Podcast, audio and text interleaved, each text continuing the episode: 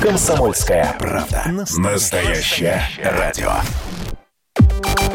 Взрослые люди. Взрослые люди. Тут-то Ларсон и Валентин Алфимов обсуждают, советуют и хулиганят в прямом эфире.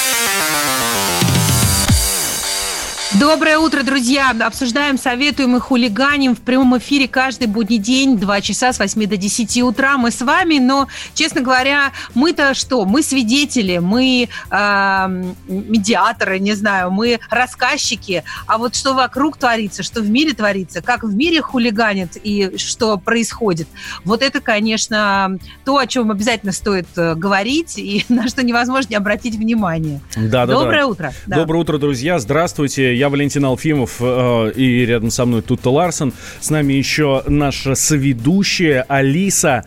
И сейчас я задам стандартный вопрос, но задам его не просто так. Алиса, какая погода сегодня в Москве и области?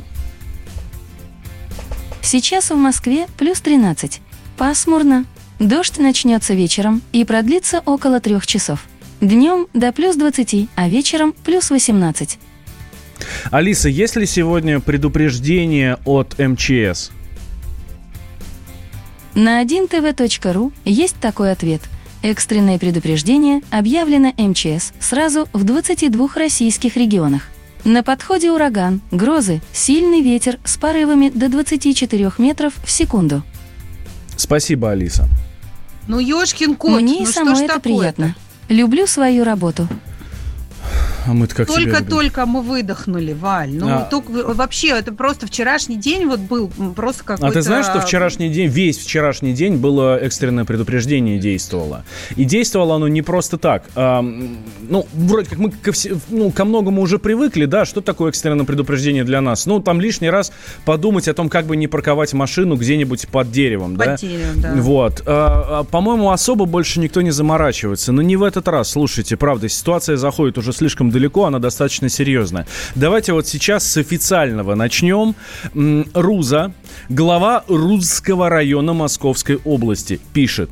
Уважаемые жители Русского района, сообщаю вам, что в городе Руза с 19 часов 8 июля, то есть накануне вечером, объявлен режим чрезвычайной ситуации. В результате прохождения грозового фронта и выпадения обильных осадков в ночь с 7 на 8 июля создалась опасная ситуация на дамбе у хлебозавода. Возникла угроза разлива реки Городянка и затопления частного жилого сектора. Это ключевой момент. С 6 утра были брошены все имеющиеся силы на откачку воды, на укрепление дамбы пескогравийной смесью. Эвакуированы 52 человека, из них семеро детей. Работают все спасательные службы, на месте там они все находятся. Несмотря на предпринятые усилия, дамбу прорвало. И это тот самый случай, когда мы видим в Подмосковье затопленные дома, дома, плавающие по улицам. В прямом смысле слова, дом плывет по улице, да? Да, вот эти это машины видео под можно, водой. э, это видео можно посмотреть на сайте kp.ru, чтобы, ну, вы вообще поняли масштаб про- проблемы, потому что вчера мы говорили только о том, что везде массово от- отключается электричество, и сутки огромное количество людей в, э, в э, деревне, в деревнях, в садовых товариществах, вот в Волоколамском, Русском, Шаховском районе и других, в Нарафаминском, сидели без света сутки просто. Но мы думали, что это самое худшее. Но вот, пожалуйста, в Рузе наводнение. Да, в Рузе наводнение. И смотрите, что еще пишет э, глава Русского района. Чтобы избежать других последствий, вот он пишет, что один дом уже смыт по э, улице Красноармейской. Чтобы избежать других последствий, было отключено газоснабжение и электроснабжение на части улиц. Ситуация беспрецедентная. В опасности остаются жители домов по таким-то улицам. Ну, перечислять не буду, смысла нет. Возможен второй удар потока воды. Прошу всех следовать указаниям МЧС. При угрозе жизни звонить там по номерам 112 и, и там еще номера. Вот. Автобусы готовы эвакуировать жителей в пансионат Бабаева, где мы обеспечим всех э, всем необходимым. Мы... Честно говоря, вот как человек, который только что построил дом, э, э, смотреть без слез просто, как уплывает дом, э, в который вложено там деньги, средства, силы, огромного количества ресурса какой-то семьи, вот мне прям больно. Я не могу вообще спокойно на это смотреть. Очень сочувствую этим людям, очень надеюсь, что им будет оказана ну, ну, вся необходимая помощь, какая-то компенсация. Да. А, так, и а, давайте еще одна тема. Нам пишут наши слушатели, что там с Фургалом. Ну, сейчас и расскажем. Радио «Комсомольская правда». Но действительно, сегодня стало известно, что хабаровского губернатора Сергея Фургала задержали в составе группы и задержали по очень небанальной для губернаторов статье. Во-первых, у нас не так часто губернаторов задерживают, это первое. А второе, его обвиняют в убийстве. В убийстве. Но не просто в убийстве, а в, причасть, в причастности к, а, а, как это называется, ОПГ, как расшифровываться, Валь забыла уже, представляешь, объединенной да. преступной группировки, так? Да, да. Э, которая работала в, в Хабаровском крае в 4 Организованной, 2004 организованной. Да, организованной, точно, господи. Не, просто эти, все эти термины из 90-х так, не, так странно вообще, что они всплывают в 21 веке, в, вообще в, в 2020 году просто уже язык туда не поворачивается. Итак, он задержан в связи с делом а, организованной преступной группировки, причастной к особо тяжким преступлениям против бизнесменов в 2004-2005 годах в Хабаровском крае и Амурской области. Да, Следственный комитет называет его организатором покушений на убийство и убийств предпринимателей. Эм, по данным источников следствия, в деле губернатора два убийства. А, уже задержаны по этому делу и арестованы четыре активных участника банды. А, в ближайшее время им предъявят обвинение.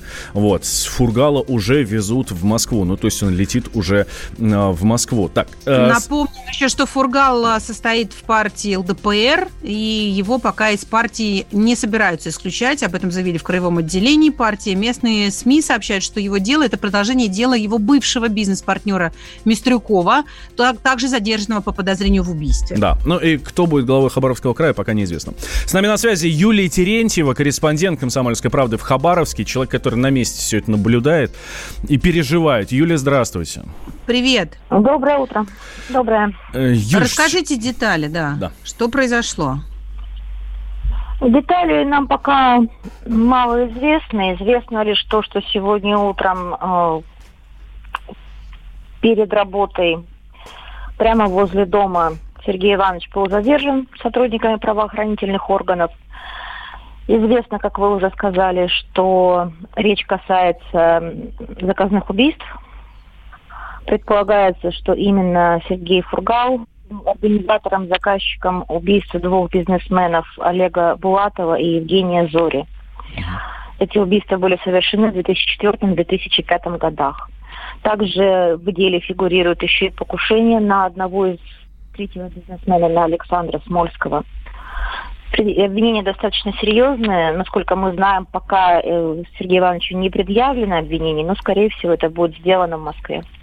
Юля, а что говорит народ вообще? Вот какая репутация у Фургала была все это время, все эти годы в крае? Все-таки 2004 год это, это, это очень давно. Все эти годы он находился в должности там, ну, или в, при каких-то э, там, делах серьезных. Э, что люди говорят? Доверяли они ему? Верят они в эти обвинения?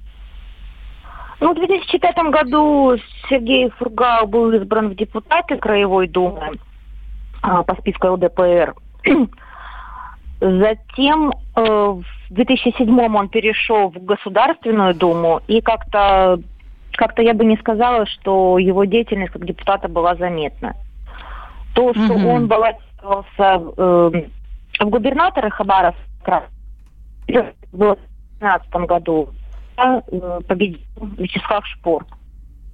Так, про... И в 2018 угу. Иванович пришел уже вновь выборы так пропада, пропадает у нас Юлия Терентьева. Сейчас мы перезвоним корреспондент комсомолки в, Хабаровске, э, в Хабаровске. Э, Юлия Терентьева с нами на связи. Сейчас обязательно мы связь восстановим. Так, да, а... пока, пока немножко небольшая справка. Да? Сергей да. Иванович Фургал родился в феврале, 12 февраля 70-го года в селе Поярково Михайловского района Амурской области. Закончил Благовещенский То есть местный, да? Э, это, это местный, важный да. момент, да? То есть он местный, э, хорошо знает регион, и регион его хорошо знает. Это важно. Да, да. он закончил нет, но вот в 2010 году еще закончил Российскую Академию Госслужбы при президенте Российской Федерации, занимался с 99 года предпринимательством, импорт товаров из Китая, торговля лесом, сбор лома черных металлов. Mm-hmm. В шестом году возглавил дальневосточный филиал э, государственной экспертизы проектов МЧС mm-hmm. России. Да, с 2005 а, года член ЛПР. К нам Юль Терентьева возвращается, mm. корреспондент «Комсомольской правды» в Хабаровске. Юль, Юля, здравствуйте. Да, привет. Да. Ну вот да, э, да, когда, да, когда, э, когда Сергея Фургала избрали губернатором, ну, собственно, когда он стал губернатором, что, что люди стали о нем говорить? Есть какой-то вообще образ этого человека, вот, ну, такой крупный политик, чиновник, он всегда в народе какой-то славой э, обладает, да, то есть о нем как, какие-то слухи ходят, какая-то у него репутация есть. Кто-нибудь мог поначалу, его в таких... Поначалу, так... скажем так, поначалу, скажем так, что даже Э, никто не верил в то, что он будет достойным губернатором. Это было протестное голосование, думаю, как вы знаете. Голосовали не за Сергея Фургала, голосовали против Вячеслава Шпорта. Но угу. надо сказать, что вот за эти два года а, Сергей Иванович показал себя опытным управленцем, показал себя достаточно сильным губернатором – и я могу сказать, что абсолютное большинство жителей Хабаровского края его деятельность именно губернаторскую очень активно поддерживает. Угу. Да, спасибо. Юль, спасибо большое. Эм, с нами на связи была э, наш корреспондент Юль Терентьева, корреспондент «Комсомольской правды» в Хабаровске, Хабаровском крае. Так, делаем сейчас небольшой перерыв. Сразу после него продолжаем. Сегодня утром задержан губернатор Хабаровского края Сергей Фургал. Это главная тема утра. Но вы же взрослые люди. А говорите, как персонажи Тарантино. Георгий Бофт. Политолог, журналист, магистр Колумбийского университета, обладатель премии «Золотое перо России» и ведущий радио «Комсомольская правда». Авторскую программу Георгия Георгиевича «Бофт знает». Слушайте каждый четверг в 17.00 по московскому времени. А что такое деньги по сравнению с большой геополитикой? Мы денег тут не считаем. Взрослые люди. Взрослые люди. Тут-то Ларсон и Валентин Алфимов обсуждают, советуют и хулиганят в прямом эфире. Здравствуйте, дорогие друзья. Прямой эфир. Радио «Комсомольская правда». Валентин Алфимов, Тута Ларсон. Мы говорим на главные темы дня. А тема, а главная тема дня сегодняшнего – это задержание э, главы Хабаровского края по делу об организации убийств и покушении на убийство. Э, я э, особенно это отмечаю, да, потому что, ну, а, как я уже говорил, э, не каждый день у нас задерживают губернаторов, а, б, по таким, ну, совершенно не банальным статьям. Обычно это какое-нибудь там мошенничество, ну, там, превышение должностных полномочий, полномочий, там еще что-то, что-то подобное. А это э, убийство и организация, и покушение на организацию э, убийства двух человек убийство двух человек, соответственно, и еще один это как раз организация. Вот. А, да, и э, все это происходило в 2004-2005 годах. Мы говорили с нашим корреспондентом Юлией Терентьевой, э, корреспондентом в Хабаровске, и она сказала о том, что э, хабаровчане очень уважительно и с большим пиететом относятся к своему губернатору, и за те два года, что он был у власти, он достаточно проявил себя как хороший управленец, и это сейчас подтверждает петиция, которую в поддержку своего губернатора собрали, создали жители Хабаровского края. Она за два часа э, набрала уже 12 а, с половиной тысяч подписей. А, мы от лица Народа Хабаровского края хотим поддержать Сергея Ивановича и не допустить его отставки.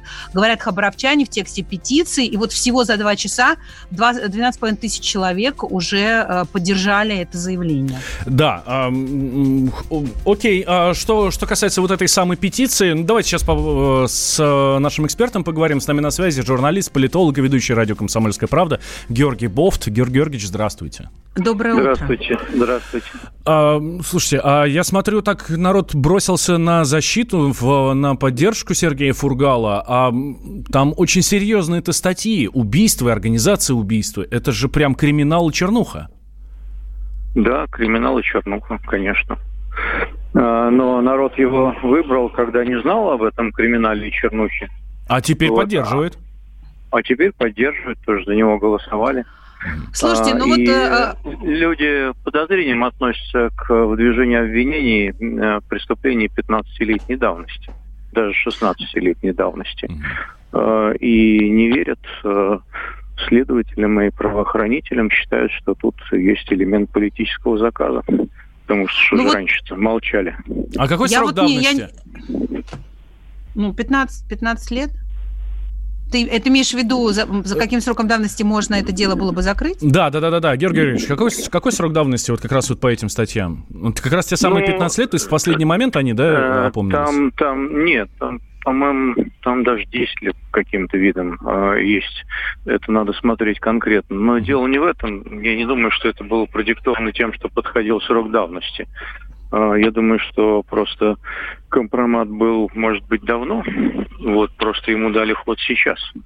И это вызывает у людей, наверное, подозрение, что э, в этом есть политическая подоплека.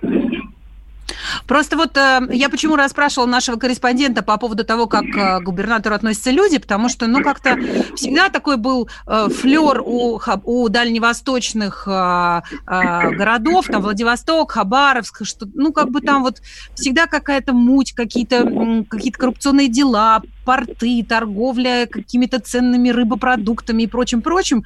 А, И, ну, у людей всегда было представление о человеке, даже если не официально он занимает большую должность, или там а, никто его ни в чем не обвинял, он говорит, ну, это так себе, короче, этот коррупционер, этот известный там прожига и прочее. А здесь такое уважение к а, своему губернатору и такая поддержка, что ну, а, видно, что что-то не так, а что не так, понять невозможно. Как вы думаете, вот вы говорите, компромат а, был давно, а сейчас ему дали ход. А зачем? А что происходит там в Хабаровском крае, Ну, что нужно э, по- такие вещи Помните, творить? э, ведь э, красноярский авторитет Быков тоже э, э, пользовался и пользуется и сейчас авторитетом, хотя на нем э, убийства висят доказанные. Э, Так что это бывает и с криминальными авторитетами. Что сейчас? Сейчас, э, во-первых, следственная машина может катиться по своей собственной логике. Во-вторых, сейчас э, некая новая реальность, э, приближается очередная э, этап выборов. Там выбирается, по-моему, 18 губернаторов осенью. Вот. А Фургал, он избрался вопреки мнению администрации президента. Она рассчитывала, что будет другой результат. Вот. Если бы он не избрался, я думаю, и сейчас бы никакого уголовного дела против него бы не было. Или бы дело э, ну, там где-то таилось бы дальше. Вот. А, а так это сигнал, в общем, э, и другим, что не надо э, избираться поперек воли э, начальства высокого.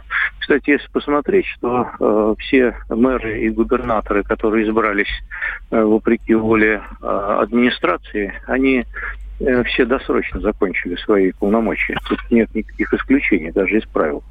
Э, и либо по уголовным делам, либо отставкой, как Левченко, например, э, коммунист э, в соседнем э, крае. Мгм. Да, Георгий Георгиевич, спасибо большое. Георгий Бофт, журналист, политолог, э, ведущий радио «Комсомольская» был с нами в прямом эфире. Э, Сегодня в 17 часов по московскому времени Георгий Георгиевич в нашей студии. Естественно, эта тема главная. Об этом будем говорить. Э, И ну, не только в этой программе, а вообще в целом в, в течение всего дня во всех возможных программах, которые у нас сегодня будут. Так. В 9 утра мы э, продолжим э, обсуждать эту тему с новыми подробностями и новыми экспертами. А пока э, хотим э, поделиться с вами еще какими-то другими новостями. Да. Радио «Комсомольская правда». Смотрите, в Госдуме в первом чтении приняли законопроект, по которому чиновников хамов будут наказывать. А, Что известно? Что из- известно, что за хамство и недопустимое поведение госслужащих будут отстранять их от работы на срок до года. А если, соответственно, история повторится через год, то этот срок удвоится. А еще предполагается административная ответственность и штрафы. Причем штрафы очень хорошие такие, там аж до 150 тысяч рублей. Вот. А, Причем э, хамством э, чиновник не имеет права э, использоваться как инструментом общения с людьми не только в свое рабочее время, но и в соцсетях, и, да, и на отдыхе, и везде. И, в общем, если ты чиновник и, например, наступил на ногу кому-нибудь в метро или кого-нибудь в метро обхамил, и вот узнали, что ты чиновник, я так понимаю, что согласно этому новому законопроекту на тебя смело можно жалобу накатать. Честно говоря, у меня к чиновникам никакой особой симпатии никогда не было, но эта история, мне кажется, какой-то не очень справедливой. А еще а, проблема заключается в том, что в этом законе очень пространно сформулировано, что такое оскорбление. А, сначала в кодексе об административных правонарушениях было написано, что оскорбление – это унижение чести и достоинства, выраженное в неприличной форме. То есть, когда тебя матом послали. А в приличной а, форме а... это не оскорбление. А здесь написано, а, а, значит, что иные унизительные формы оскорблений. И вот это вот иные унизительные формы оскорблений, это такая размытая вещь, что теперь каждый человек, э, у которого плохое настроение, может прийти, плюнуть чиновнику в морду, а тот, значит, в ответ ничего не может ему сказать. Или там, а, например, если чиновник просто молчит, не отвечает на вопрос. Хамски молчит. Унизительно Я молчит. Чин я, да, понимаешь, или там бумажку не так положил. Или уничижительно ногами. на тебя смотрит. Вот мне кажется, что это какая-то немножко лукавая история. За, ну, хамство – это очень плохо, и хамить не должен никто, ни чиновник, ни посетители учреждений. Ну, не мы с вами не должны друг другу хамить. Почему только чиновники за это должны отдуваться и штрафы платить? Я не очень понимаю. Зато мы можем приходить во всякие учреждения, как не чиновники, и хамить им совершенно от, открыто в ответ и говорить... Да, если и писать ты про меня... негадости в соцсетях. Да, и если ты мне в ответ нахамишь, то у тебя будет штраф э, 150 тысяч рублей, а еще на год тебя отстранят от работы. Давайте мы продолжим после новостей. Но вы же взрослые люди. Хватит выкладывать неприличные видео в ТикТоке. Когда армия. Состояние души. Военное ревю на радио «Комсомольская правда». По вторникам и четвергам полковник Виктор Баранец метко стреляет словом. Ну а теперь, если Эрдоган только заикнется, мы ему представим большую розовую дулю к носу. Ну правильно же. А полковник Михаил Тимошенко подает снаряды. Вся правда о настоящем и будущем наших вооруженных сил. Ну и немного армейских байк. Медведя можно научить стрелять из автомата. В прямом эфире. Слушайте и звоните. Военное ревю. По вторникам и четвергам в 16.00 по московскому времени. Никто не уйдет без ответа. Взрослые люди. Взрослые люди. Тут-то Ларсон и Валентин Алфимов обсуждают, советуют и хулиганят в прямом эфире. И продолжаем это делать э, с огромным удовольствием до 10 утра. Тут Ларсен Валентин Алфимов на радио «Комсомольская правда». И все вы, друзья, конечно же, к нам присоединяйтесь. Да, действительно. А, смотрите, тут э, чиновников собираются штрафовать. Ну, то есть, возможно, будут штрафовать. В Госдуме в первом чтении уже принят законопроект, по которому вот этих вот чиновников-хамов будут наказывать. Э, за что? За хамство, за не всякое недопустимое поведение. Э, будут наказывать как? Значит, отстранять на срок до года от работы. А если все это, значит, через год, если все дело повторится, то и на два года будут отстранять. Вот. Вот. А еще административная ответственность будет, то есть штрафы от 50 до 150 э, тысяч рублей. Причем, как говорит автор этого законопроекта, а, а в его авторах э, вице-спикер Совет Федерации Андрей Турчак и глава Комитета по информационной политике Александр Хинштейн. Так вот, как Александр Хинштейн э, говорит, э, это касается чиновников не только на рабочем месте, то есть у себя в кабинете, за столом или в коридоре, да, в коридоре власти там каком-нибудь, вот, но такой местной власти маленькой, вот, но и э, даже э, там в метро, в общем, где бы этот чиновник ни был ответственность будет наступать для этой категории без относительно того, находится человек на рабочем месте, идет у него рабочий день, или это выходной, неважно, на совещании позволил себе чиновник оскорбление или в социальных сетях, или в магазине стоя за редиской, он будет нести ответственность именно как представитель власти.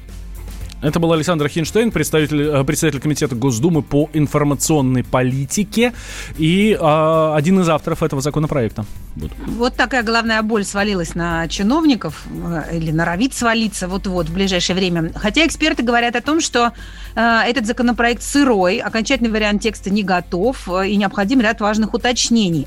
Например, о том, что поведение чиновников будет оцениваться не только в рабочее время, но и после службы. Да, вот То мы уже всегда. уточнили все, эксперты, товарищи товарищи. Вот Хинштейн уже уточнил в эфире радио «Комсомольская правда».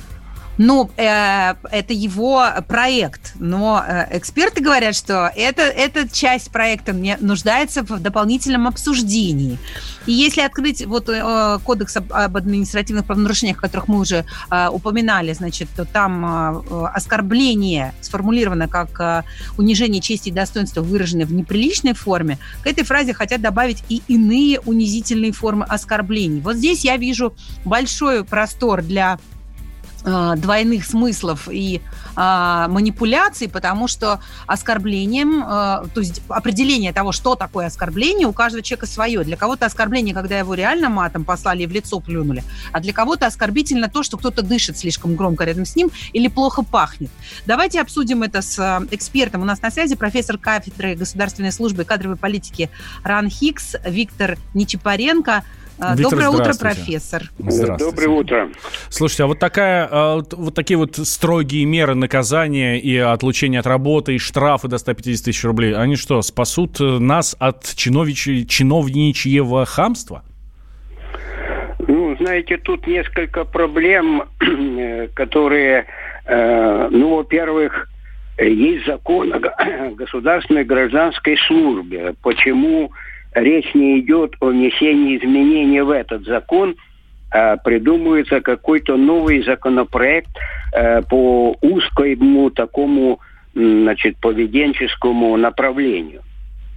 Э, я бы, э, ну, во-первых, понятие чиновник, оно настолько размыто, особенно в средствах массовой информации, непонятно, о ком идет речь. Греф это чиновник или нет? Он недавно высказался о том, э, что о вреде хорошее образование для народа, потому что образованным народом трудно манипулировать. Так, нахамил. Это не, не хамство. Угу. Ну да. Гре, а вот Грефа, это вот... Грефа привлекут к ответственности, хотя штраф для него, конечно, это... Э, э, такая, ну, скажем так, немного, да. А, чиновник, понятно. чиновник это только тот, который имеет чин. Это только то, а чин имеет только государственный служащий. Это во-первых. Следовательно, нельзя сводить к чиновникам, потому что Греф не чиновник, но э, осудить его за хамство, наверное, надо. Угу. Это первое. Второе, что касается закона о государственной службе. Надо же учитывать, скажем, вот э, во Франции есть административный суд. Э, для, э, это внутренний суд государственной службы. И такие вопросы рассматривались бы там и рассматривались профессионально.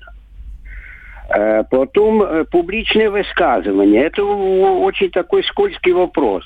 Требуется дать понятие, что значит публичное, где публично. Ну, скажем, государственным служащим разрешено э, заниматься э, преподавательской деятельностью. Если на лекции или на семинаре государственный служащий в роли преподавателя кого-то критикует, там, министра или другие, это вот будет, как вот в законе о госслужбе написано, допускать публичных высказывания о государственных органах, их руководителях и решениях. Вот. О чем госслужащий в роли преподавателя будет говорить, как о нерешениях государственных органов. Но да, я... это интересно, об этом мы даже не подумали. Да, если, ну, если хамить не будет, то и ладно. Ну что, ну критиковать-то у нас ну можно. Как? А кто-то может... Се... А если, а если он студенту скажет, плохо вы, батенька, знаете материал, значит, это тоже уже он, значит, получается, нахамил? Почему нахамил? Студент если, может если скажет, вот ты придурок, плохо знаешь материал, это одно. А если плохо вы, батенька, знаете материал, это совершенно другое. Видишь, у нас люди станут культурнее. Виктор Нечапаренко был с нами на связи, профессор кафедры государственной службы и кадровой политики Академии ну, народного хозяйства и госслужбы. Валь, подожди, меня все-таки волнует очень, что э, э, действительно я не знала о том, что существует какой-то специальный закон про вот посвященный там кодекс государственной службы, который можно было бы обновить, а не, не, не создавать новый законопроект. Во-вторых, все-таки определение хамства меня очень волнует. Кто будет определять, хамство это или нет? Вот э, всего вам хорошего и здоровья, денег нет, но вы держитесь. Это хамство или нет?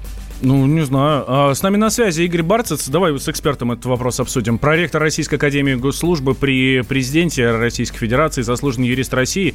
Здравствуйте, э, Игорь. Добрый день. На Российской Академии Госслужбы уже нет как 10 лет. В 2010 году она объединилась с народного хозяйства. Сейчас Российская Академия все, значит, э, Будем про, знать, спасибо. Про, про, проректор э, Ранкикс. Нет, нет, нет, а директор Института госслужбы управления это гений. Ну, поехали, да не дальше. Давайте. А что понимать под хамством? Что такое хамство? А это тип поведения ну, грубого человека, названный резкий способ общения. Ну, вспомним еще библейского Ноя, или сына Ноя, Хама, и здесь все понятно. Ну а... подождите, ведь может же быть и хамство в виде ледяного молчания или игнорирования. Например, я стою у окошка, о чем-то спрашиваю чиновника, а он на меня, даже не, не поднимает на меня глаза. Это вы хамство знаете, или нет? А вы, а вы абсолютно правы. Все дело в том, что а, вообще, если так отвлечься от этой ситуации, а, мы наблюдаем интересный очень такой процесс в правоведении, а, появление множества оценочных категорий. Вот. Помните, старое еще добросердечное раскаяние. Сейчас есть добросовестное владение, хорошее зрения хамское отношение. И вот в этом а, законопроекте и вообще в целом а, вот в праве сейчас очень а, влияние оценочных категорий. Но здесь самое главное, а кто это будет оценивать? И вот, а, вы знаете, существуют всевозможные комиссии по существуют всевозможные комиссии при органах власти, э, органах управления, которые будут рассматривать является ли то, что сказала государственный служитель хамством, а, грубостью, оскорблением или нет. Хотя, в принципе, в принципе, исторически вообще это не а, должно судебное решение. Поэтому здесь а, мы попадаем в очень интересную вилку, над которой, а, я думаю, нам что-то предстоит продумать. Ведь, а, когда мы рассматриваем законопроект, то речь идет а, даже не о а, новой статье, а лишь о внесении изменений уже в действующую статью Кодекса об административных правонарушениях. Поэтому а, вот а, в данном случае я бы так вот сильно не стал говорить, что у нас происходит изменения. Меняется субъектный состав – конкретизируется причастность не только должностных лиц, но и различных уровней государственных муниципальных служащих. И, э, ну да, повышаются э, как бы штрафы, э, которые за собой влечет это деяние. Игорь, а ну, вам не кажется, что, что вот эта вот э, как раз оценочная история, такая довольно серьезная, пока размытость формулировок, повлечет за собой а, ну, какие-то манипуляции, потому что ведь хамят не только чиновники, но и посетители всяких государственных учреждений. Теперь у них, получается, развязаны руки? А, вы знаете, нет, ну, а руки не развязаны, а я на своей директор института, иногда я говорил, а когда я был государственным ну, что-то, что-то, что-то у нас а, связь барахлит.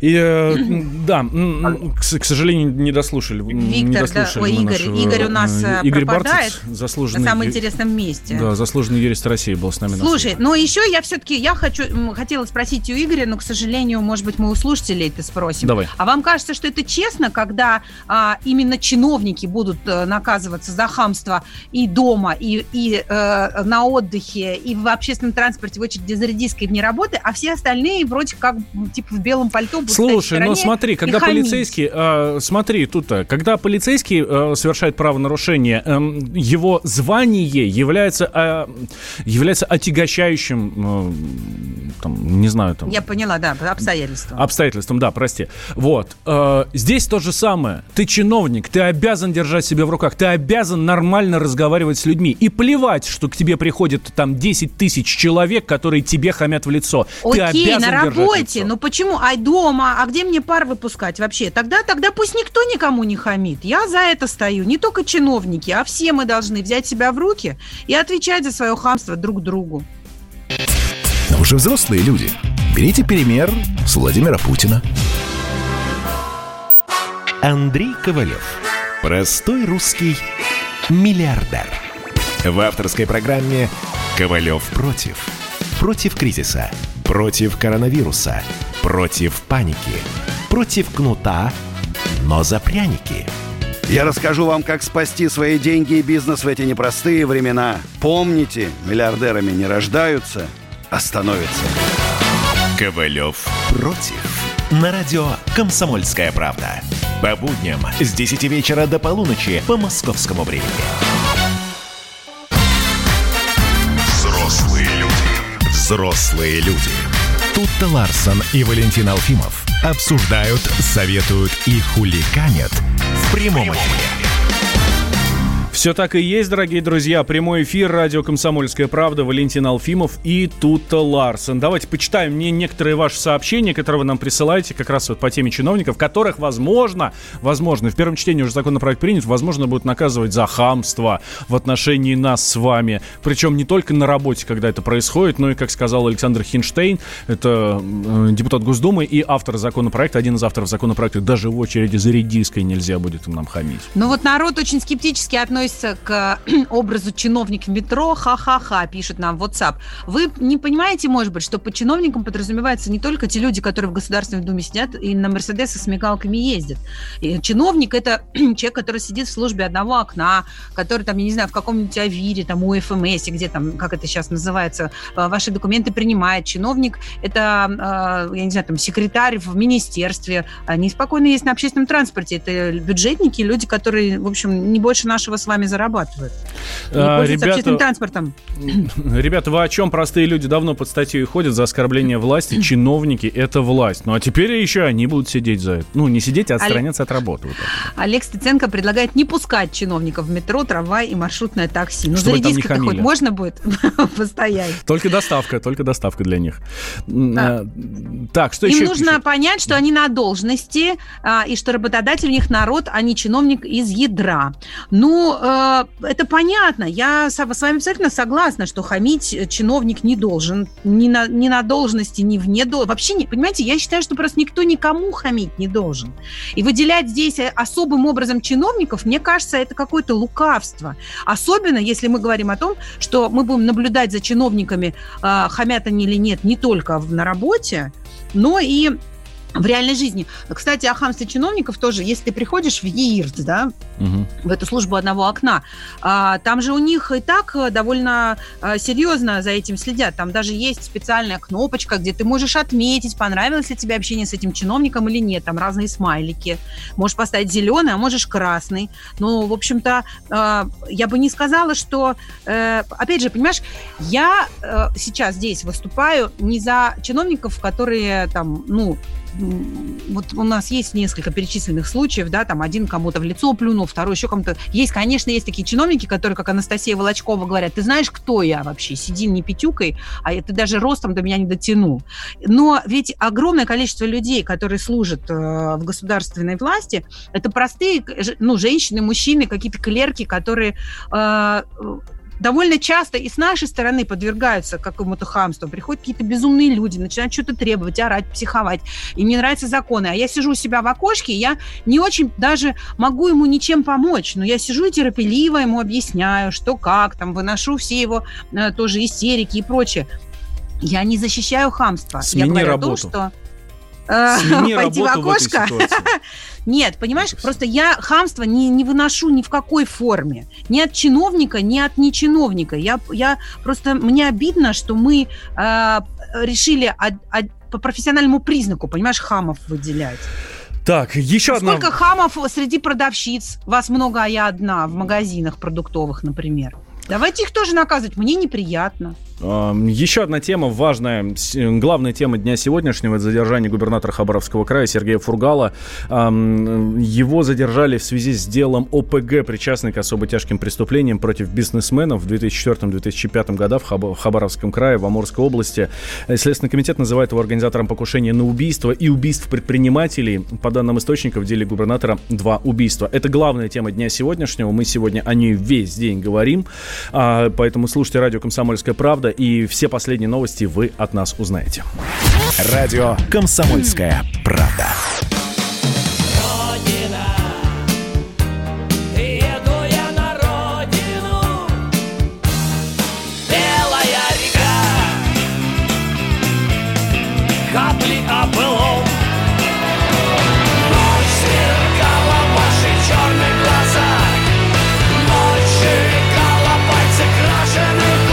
«Комсомольская правда». Радио поколения ДДТ.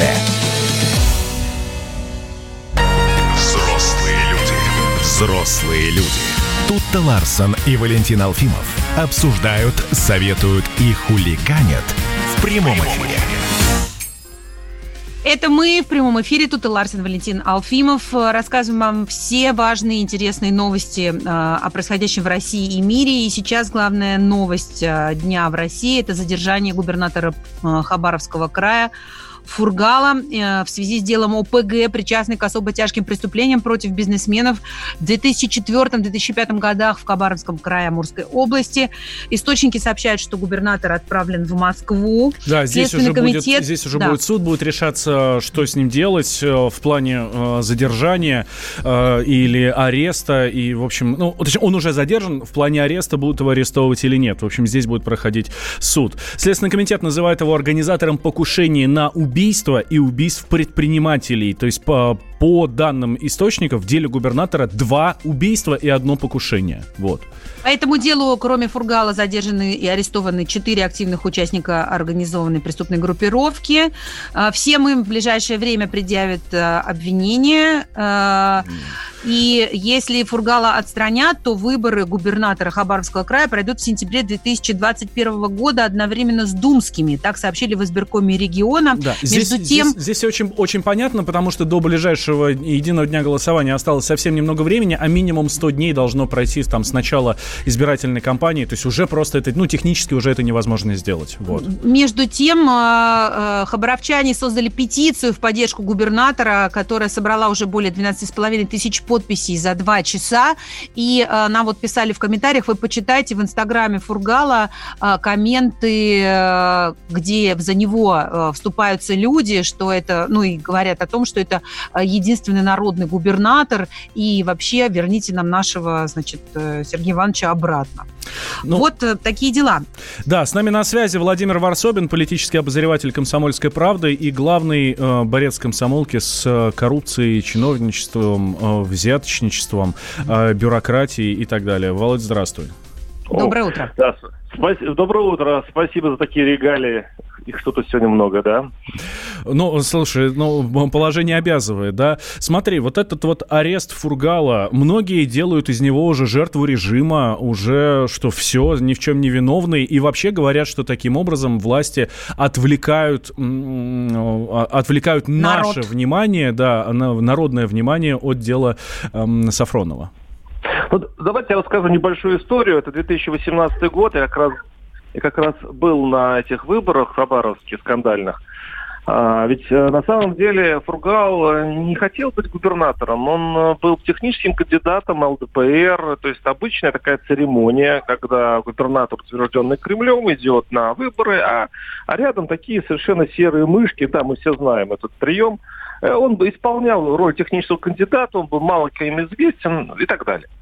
Но дело в том, что вот Шпортет, который был утвержден Кремлем, это переизбрание было уже старого губернатора, он был абсолютно непопулярен в Хабаровске, и а, выборы он просто проиграл в чистую. А люди просто из чувства, ну, как бы сказать, Протеста. противоречия, да, они проголосовали за молодого, ну, более-менее молодого, более симпатичного, но, опять-таки, мало кому известного Фургала.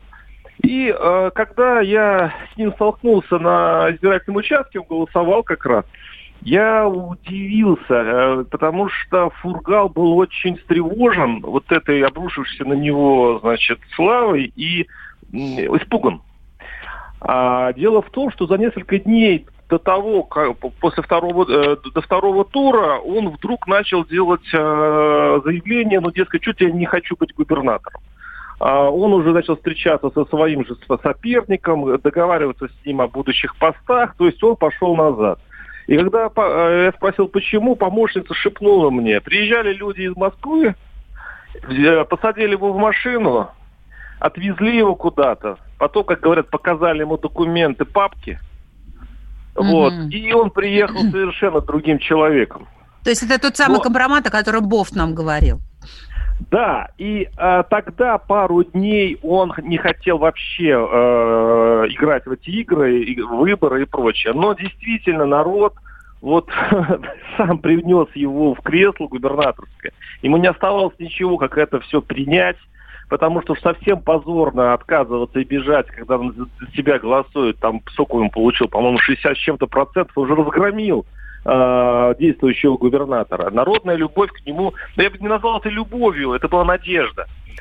А, но вот эта папочка, она сыграла свою роль потом. То есть, ах, ты не, э, не хочешь так, давай это. И я еще замечу одну деталь. Год назад э, был э, также отправлен за решетку э, предыдущий губернатор Ишаев. Ишаев это даже не губернатор э, Хабаровского края, это легенда. Э, это такой очень э, авторитетный человек края, и э, его ошибка состояла в том, что он поддержал на выборах Фургалов. Mm. И получается так, что сначала убрали Ишаева, потом убрали... Это версия. Вот. Э, Володь, слушай, я у тебя слушаю. Да. Ты, ты знаешь мою позицию, да? Мы с тобой буквально на днях здесь в редакции спорили. Я такой юноша со взглядом таким наивным, можно горящим. сказать. Да, да, со взглядом горящим и наивным. Слушай, ну дело об убийстве. Убийство двух человек. Это пока, пока двух, да, и эм, организация покушения на еще одного называются фамилии, вот эти дела. Ну, все же понятно. Ну, слушай, не, ну, подожди. ну просто так не придумаешь. А, Миша, Миша, вы с собой действительно спорили. Валя, я Валя. Не понятно. Ничего не понятно до решения суда все-таки. А, мы еще пока не знаем. А, да, действительно, а, он э, пришел в край, занялся бизнесом по продаже металлолома, э, металлический бизнес, очень доходный. И действительно тогда погибли его конкуренты. И, Ой, как, как удивительно. Так. И, в общем-то, все, в общем-то, складывается. Я не хочу немножко сказать о другом. Вот Ишаев год назад был посажен э, в связи с тем, что он снял офис э, и, и как-то напортачил с документами. Ну, короче, его организация или он сам э, что-то там с офисом. Ну, короче, копеечное дело, но он сидит. Причем сидит mm-hmm. человек, человек э, очень заслуженный. А, мы не знаем на самом деле, что там в итоге будет с Фургалой, но я скажу одно. А, он был совершенно кремлевским человеком, Фургал. Он был а, записным кандидатом, то есть а, он был депутатом Госдумы. И почему-то вот до сих времен вот эта папочка лежала а я скажу далее более того, Миш, если вдруг э, ты окажешься в кандидаты в губернаторы нечаянно выиграешь, не, и причем не отступишься в самый последний момент, я не исключаю, что на нас всех есть папочки. Но, извините, конечно, но папочка, в которой ты участвуешь в, в, в организованной преступной группировке и причастен к убийству Согласен, двух человек, есть удобно. не на всех. Есть Согласен, не на всех. Да. Да, ну у кого-то есть, э, понимаете, э, все, кто пришел из 90-х, а у нас э, сейчас на местах, на высоких местах, сидят люди из 90-х. Те, кто работает в администрации президента, те, кто сажает того же Фургалу, они тоже пришли из 90-х. Тогда решали, да, я, если Фургала, конечно, выяснится, что он заказывал людей и их устраняли, то но просто э, вместе с э, историей Сургало есть еще десятки историй, э, когда, ну, просто давали ход делам, ну, менее очевидные, скажем так. Да, Володь, Володь, спасибо большое. Владимир Варсобин, э, политический обозреватель «Комсомольской правды» и ведущий э, радио «Комсомольская правда» был с нами на связи. Что происходит сейчас на месте, в самом Хабаровском крае? Э, с нами на связи Евгения Молотова, корреспондент «Комсомолки» в Хабаровске. Евгения, здравствуйте. Женя, привет. Здравствуйте. Что люди говорят? Ну, люди не слишком довольны принятой позицией Следственного комитета. Надо сказать, что уже созданы петиции, активно обсуждаются в соцсетях э, э, арест губернатора. И люди полагают, что это может быть политической провокацией. Женя, а не Люди- смущает люди- людей, что его за Статья, убийство, да. а, м, за, за- убийство его задержали, а не за какое-то там мошенничество, еще что-то? Ну, во-первых, его задержали же не за убийство, а за а по подозрению в организации убийств. Ну, какая разница? Это немножко разная формулировка. Ну, то есть люди не верят в то, что он может э, Убить быть человека. к, к таким преступлениям. Нет, нет, люди не верят в это, по большей части. А за что, за что люди так хорошо относятся к своему губернатору? ну, действительно Что- все прям так классно в э, Хабаровском крае? Губернатор, во-первых, совершил целый ряд вполне себе толковых поступков. Он хорошо показал себя в прошлом году при ликвидации наводнения в Хабаровском крае. При нем активно продвинулась э, проблема э, с решением аварийного жилья, расселением аварийных бараков, которых у нас довольно много в регионе, образца там 35-37 года. И, соответственно, люди что-то видят в нем, по этому поводу его и поддерживают. К тому же, если мы вспомним, то победил он на выборах практически с трехкратным перевесом, потому что за него проголосовало во втором туре выборов в 2018 году почти 70% ч- э, жителей края. Это довольно много, согласитесь. Сейчас идет э, разговор о том, что, возможно, в Хабаровске будет организован митинг в поддержку губернатора Фургала. Э, Что-нибудь об этом известно? А, Возможно, что митинг будет организован и в Хабаровске, и в Комсомольске на Амуре, городе президентского внимания, но пока официальной информации по этому поводу нет. Насколько я знаю, мэрия ни- подобных э, не получала реш- и соответствующего решения пока никто не давал. Но вполне возможно, что митинг будет 11 числа, то есть в субботу в 12 часов дня. На То есть э, этот митинг абсолютно реален, люди готовы выйти на улицу за своего губернатора. Да, люди готовы выйти на улицы за своего губернатора, и вопрос этот обсуждается буквально в очередях, в магазинах, в аптеках, в поликлиниках, везде. Да. Спасибо, спасибо огромное. С нами на связи была наш кор- корреспондент в Хабаровске Елена Молотова. Вернемся к Молотова, обсуждению да. этой... Через две минуты продолжим. Но вы же взрослые люди.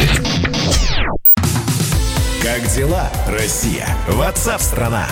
Это то, что обсуждается и то, что волнует.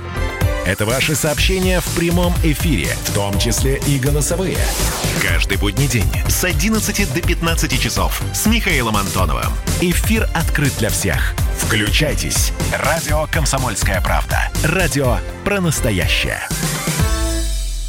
Взрослые люди. Взрослые люди. Тут-то Ларсон и Валентин Алфимов обсуждают, советуют и хуликанят в прямом эфире. Действительно, возвращаемся в прямой эфир. Радио «Комсомольская правда». Главная тема дня сегодняшнего задержания губернатора Хабаровского края Сергея Фургала. Обвиняют его. Ам, м, задержан он в связи с делом организованной преступной группировки, которая причастна к, особым, к особо тяжким преступлениям против бизнесменов. Это 2004-2005 годы.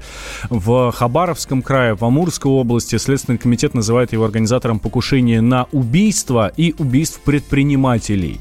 Ну, как минимум, два убийства в этом деле. И уже задержаны и арестованы четыре активных участника вот этой банды. Э, Что известно на, вот на данный момент, вот последние новости, меру пресечению э, Фургалу, задержанному по подозрению в организации убийств, будет избирать суд в Москве.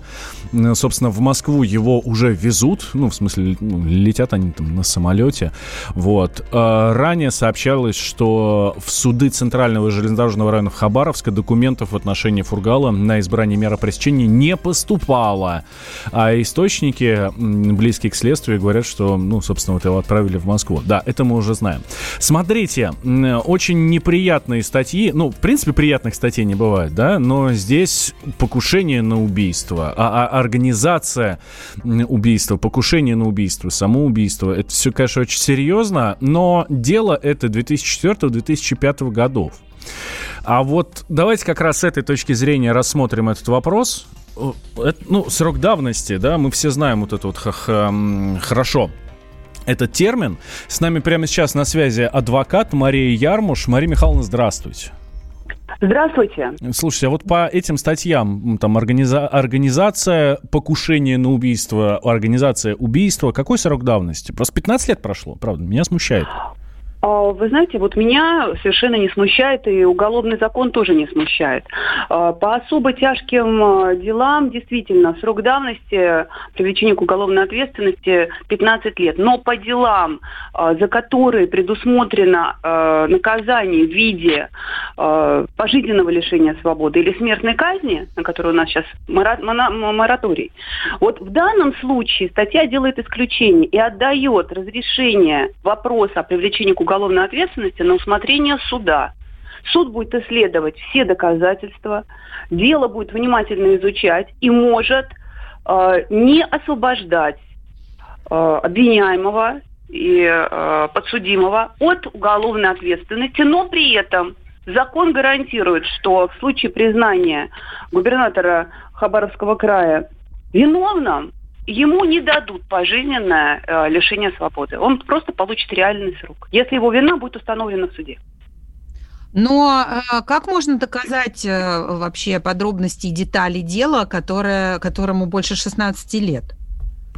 Вы знаете, если Следственный комитет на таком высоком уровне провел расследование и пошел на то, чтобы действующего губернатора задержать и этапировать в Москву, вот у меня сомнений нет, что доказательства. Что есть веские доказательства, которые, да? Да, что эти доказательства есть у силовиков, и они, а, безусловно, предоставят это, конечно, будет еще дополнительное расследование проводиться, но они предоставят а, в суд а, все, весь собранный материал. У нас, вы понимаете, естественно, вы сейчас никто не может сказать, виновен он или нет, это прерогатива суда.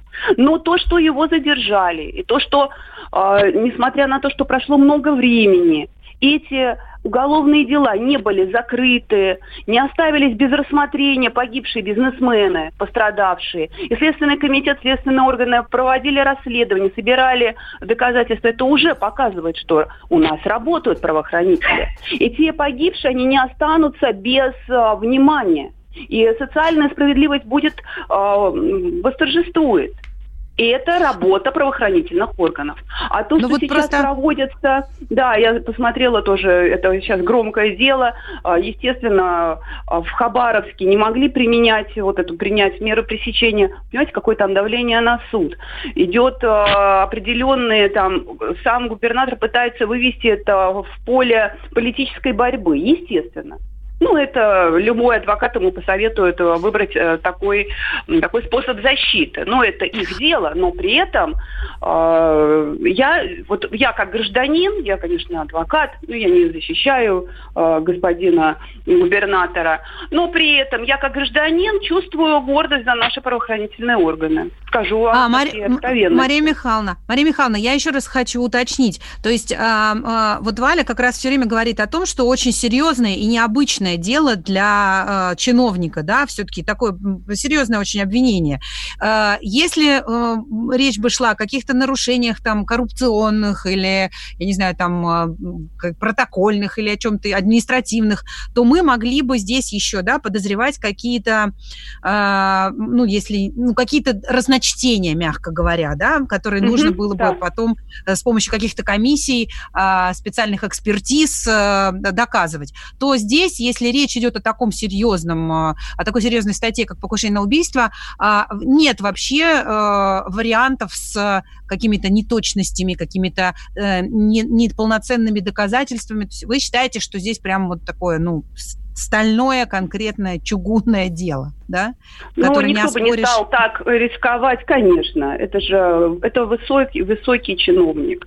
Никто бы не стал на сомнительных э, оговорах э, арестовывать губернатора и везти в Москву. Значит, у следователей нет сомнения в правдивости и в истинности того материала, который уже собран. Представляете, Спасибо. Какая, да, какой спа... кошмар, еще я просто скажу, когда ОПГ рвется власть и занимает такие высокие должности. Угу. Это недопустимо. Спасибо большое. Мария Ярмуш, адвокат, была с нами на связи. Ну вот э, это, конечно, такой взгляд профессионала, который оставляет не так уж много э, мест, пространства для фантазии, да, нам? и для домыслов. Э, да, да, да, да, да. Здесь я с тобой, конечно, согласен на сто процентов. Э, ну что ж, мы следим за этой историей, обязательно все вам э, рассказываем. Так, с нами на связи сейчас э, Илдус Ярулин, э, политолог, политолог местный, хабаровский. Э, Илдус Файзарахманович, здравствуйте. Здравствуйте. Доброе утро. А, вот этот э, феномен Фургала, его обвиняют по очень серьезной статье. Это убийство. Я еще раз повторюсь, да, это не мошенничество, ничего. Но люди готовы выходить за него на площади. Это э, в чем, в чем он заключается, этот феномен?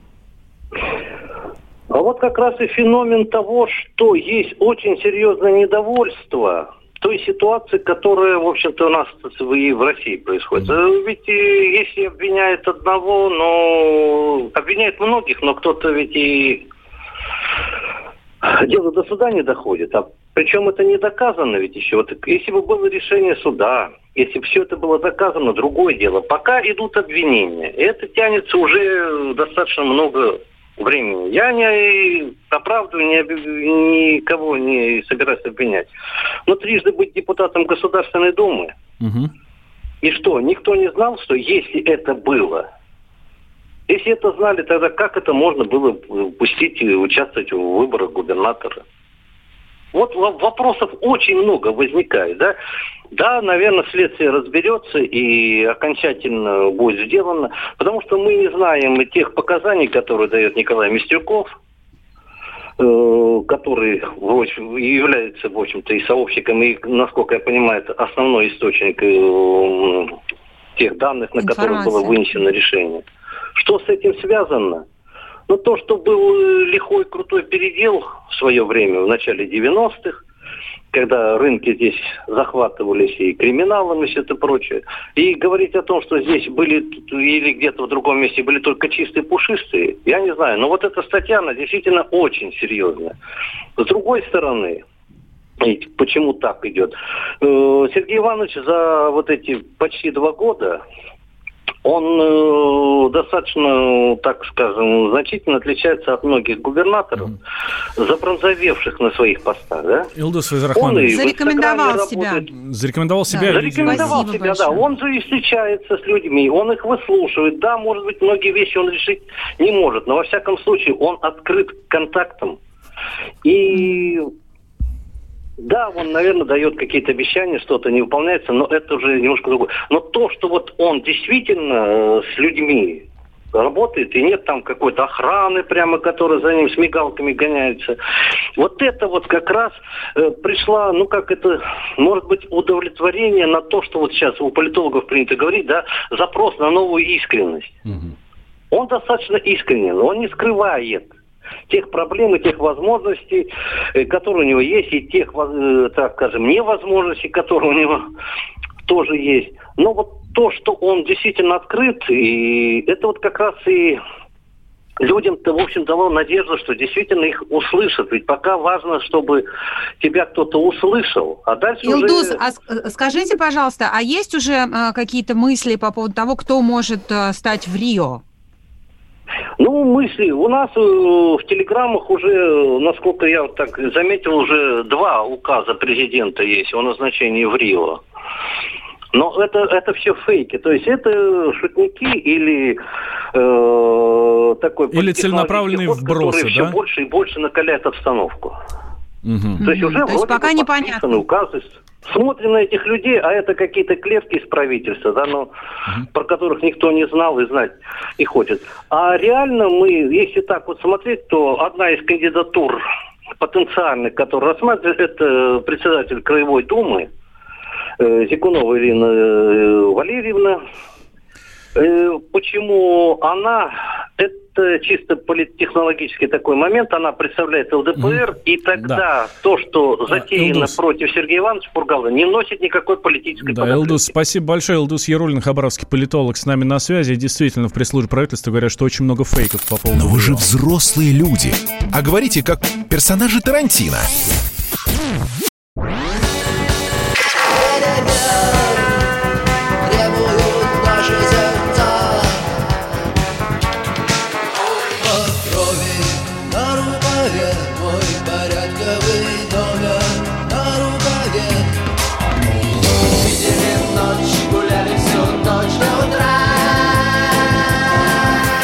«Комсомольская правда». Радио поколения кино. Взрослые люди. Взрослые люди. Тут-то Ларсон и Валентин Алфимов обсуждают, советуют и хуликанят в прямом эфире. Продолжаем обсуждать с вами главную тему сегодняшнего дня в России. Задержание губернатора Хабаровского края Сергея Фургала, который сейчас э, транспортируется в Москву для дальнейшего расследования этого дела. Транспортируется? А, транспортируется, транспорти... как это правильно сказать? Которого Вань? сейчас перевозят в Москву. И, кстати, его...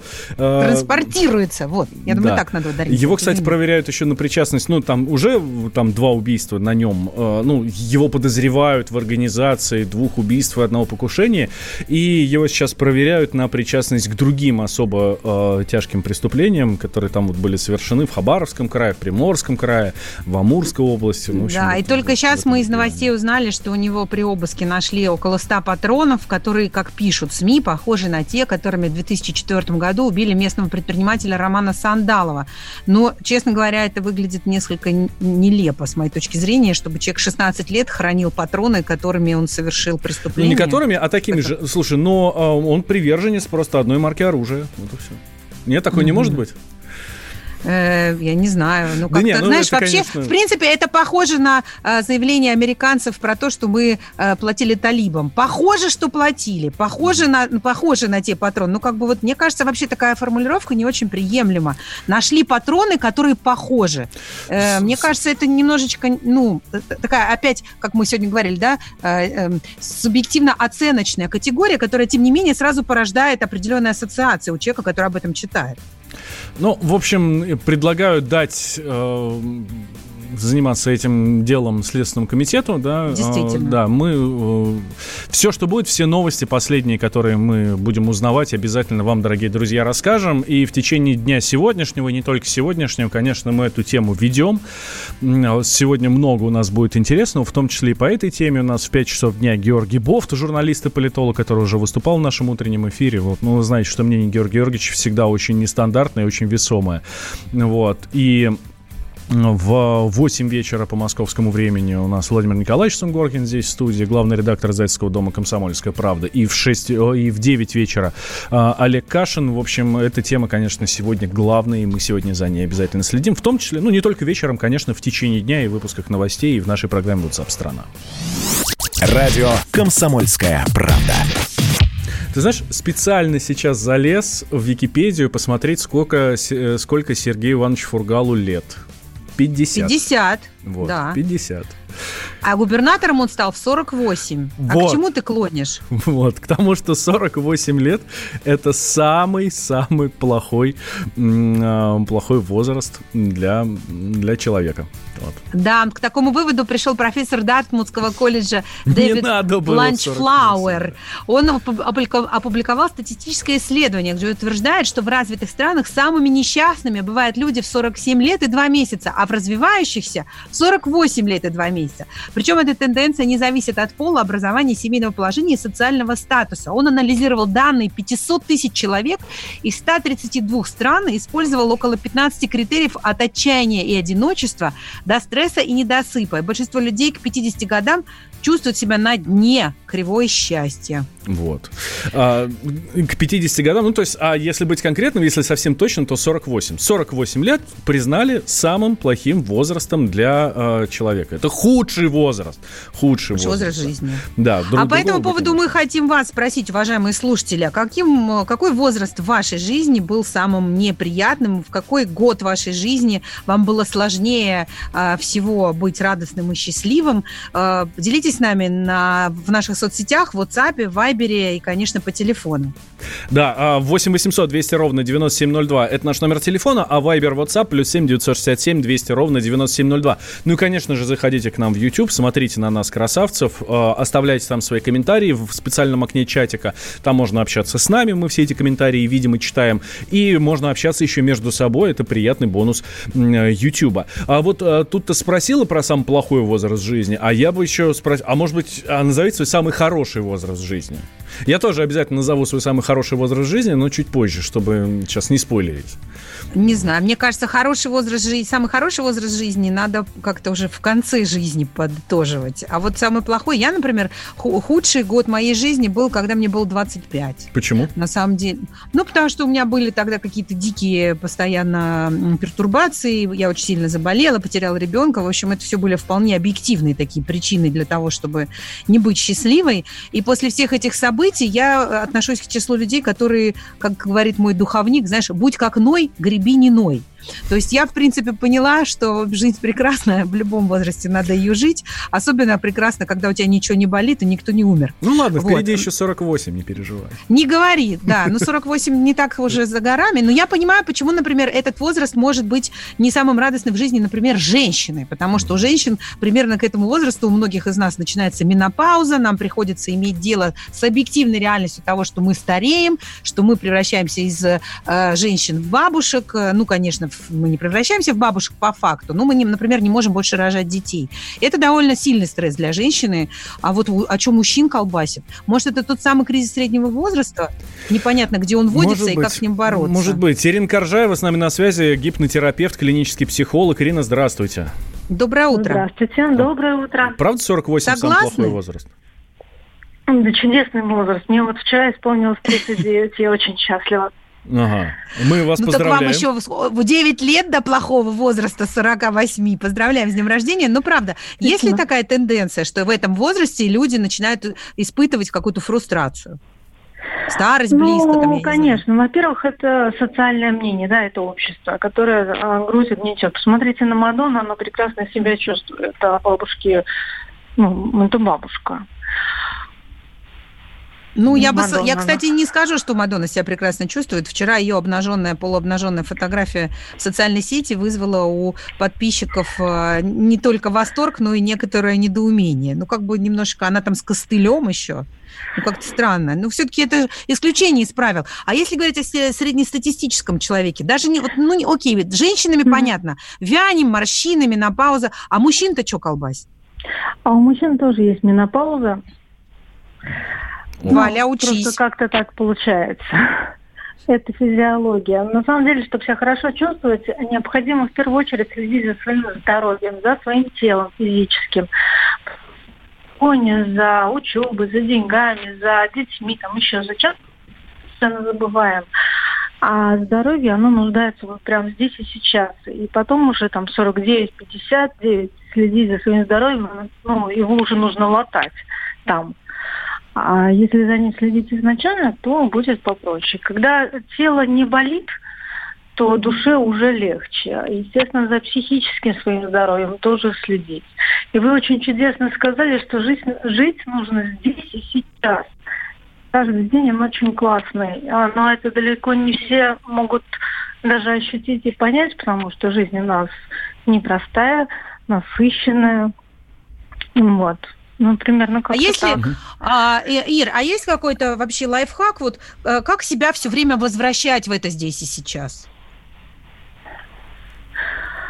Да, очень простой. Я, например, э, в сложных ситуациях с клиентами, их сейчас очень много, особенно после вот этого э, карантина. Я, например, сама себе говорю, подхожу к зеркалу и говорю, я есть, я у себя есть, я себя люблю, у меня все будет хорошо. Вот. И все, я прям сразу встаю, и но это обязательно нужно говорить вслух, потому что когда мы говорим что-то вслух, срабатывает То это мы материализуется. Отношения. Да. Ирина, спасибо, да, спасибо большое. Ирина Коржаева, клинический психолог, гипнотерапевт. Но вы же взрослые люди, а ведете себя как группа звери на каникулах.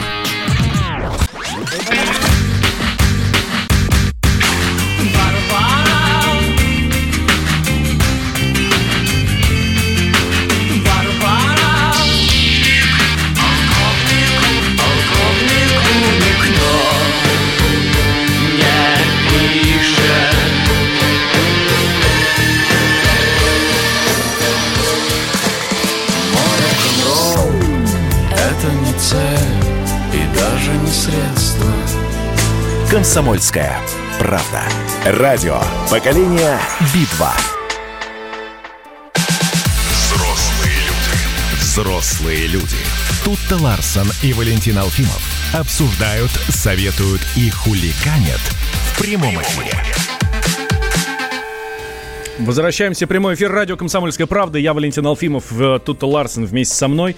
А, итак, а, читаем ваше сообщение про самый плохой возраст, потому что э, ученые уверены, что самый плохой возраст – это 48 лет.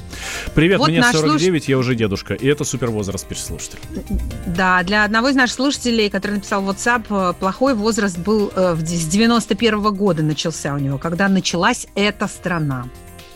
А, привет вам из Владивостока, Дмитрий. Каждый возраст хорош, по-своему, мне 47. Несколько сообщений э, от наших слушателей есть о том, что а, самый плохой год был тогда, когда умирали их близкие. И вот мне кажется, что на самом деле, когда ты кого-то, ну, когда у тебя какая-то такая настоящая потеря в жизни происходит, то говорить о плохом или хорошем возрасте, э, ну, уже как-то совершенно не камильфо и неинтересно. Потому что, ну, действительно, а, плохой возраст – это когда происходят очень плохие события, только и всего. А во, во все остальное время можно вполне себе жить и радоваться, если, как говорил нам психолог, напоминать себе о том, что я есть у себя, и я себя люблю. Да, но э, при этом пишут э, нам слушатели, что если человек, э, человек, который каждое утро подходит к зеркалу и говорит, я есть, у меня все хорошо, и я себя люблю, можно смело вызывать психушку. Может, когда ты так начинаешь говорить, это значит, что все плохо уже? Ну, нет, но здесь же речь шла именно о каком-то, о таком моменте, когда тебе начинает быть не по себе, да, то есть когда ты выпадаешь из а, полноты жизни, вот как, как, ну, наверное, у кого-то есть другие способы, кто-то медитирует, кто-то спортом активно занимается, кто-то молится, но самое главное это то, что действительно мы вместо того, чтобы ценить жизнь здесь и сейчас, вот этим сегодняшним днем наслаждаться, просто потому что он нам дан, потому что мы здоровы, у нас ничего не болит, наши близкие в порядке, да, мы вместо этого все время, ну, придумываем какие-то проблемы, придумываем какие-то причины, почему это плохой день, почему это плохой год, там, я не знаю, жемчуг э, мелкий, щи, щи тонкие, понимаешь? А потом оглядываешься на свои там 20 лет и думаешь, какой же я был дебил, почему я думал, что у меня все плохо, все было так классно, а вот сейчас мне Да, вот действительно сейчас всё сложно. плохо. Ну, не все плохо, но сложно. Так, ну что ж, э, давай отправляться дальше в наше с тобой э, уже достаточно традиционное путешествие. В коридоры? Да. Коридоры власти.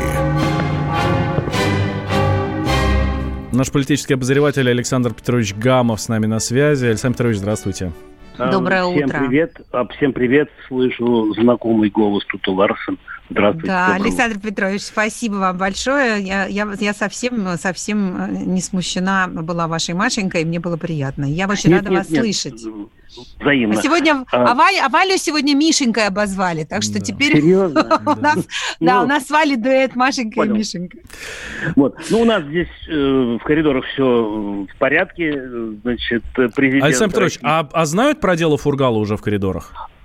Я думаю, что они знали еще до того, как узнали мы. И я думаю, что кадровый вопрос, э, кто будет, э, я думаю, что уже подписан или будет вот буквально через несколько минут подписан указ об а, освобождении Сергея Фургала от обязанности губернатора Хабаровского края. И э, на его место будет назначен исполняющий обязанности одна из кандидатур Юрий Золочевский. Он это известная фигура, скорее он экономист, не политик. Он э, работает первым зампредом правительства Хабаровского края. Вот.